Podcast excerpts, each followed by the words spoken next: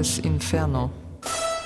Ein Podcast der Wochenzeitung Die Furche und des offenen Hauses Oberwart. Übersetzt und gelesen von Katharina Thiewald. Gesang 2. Vergil erzählt, wer ihn geschickt hat. Die Sonne war am Untergehen, alle Welt ging Richtung Schlaf, nur ich nicht. Vor mir lag ein Ringen mit dem harten Weg und mit dem Mitleid, das ich fühlen würde. Ich werde mich bemühen, unbeirrbar alles zu beschreiben, und wenn die Musen mir nicht von der Seite weichen, mein Intellekt mich nicht im Stich lässt, wäre das gut. Ich sagte zu Vergil, du Dichter, ich weiß nicht, ob so klug ist, dass du mich auf diese anspruchsvolle Reise schickst. Du hast doch selbst geschrieben, dass Aeneas ins Reich der Toten ging. Wenn er dort aber harte Prüfungen durchschritt, dann doch nur, weil er zum Gründer Roms erkoren war und er getestet werden sollte. Doch ich, was hab ich verloren in der Hölle? Ich bin ein Niemand im Vergleich. Mache ich hier weiter, ist das Harakiri.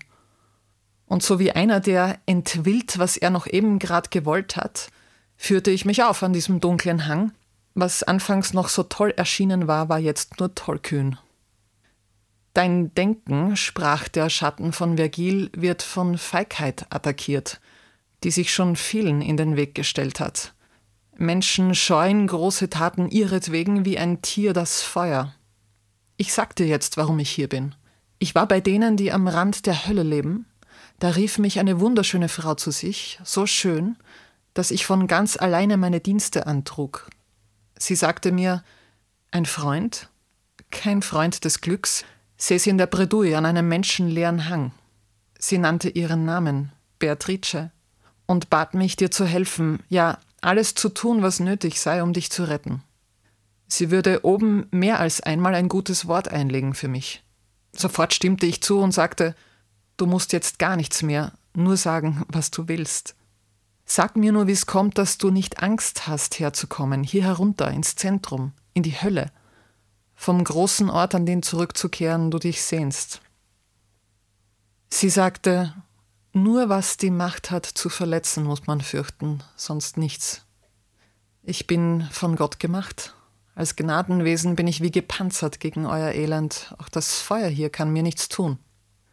Sie nannte noch Maria, Jesu Mutter, und Lucia, die Heilige des Augenlichts, die sie ins Bild gesetzt hatten zu deiner aussichtslosen Lage.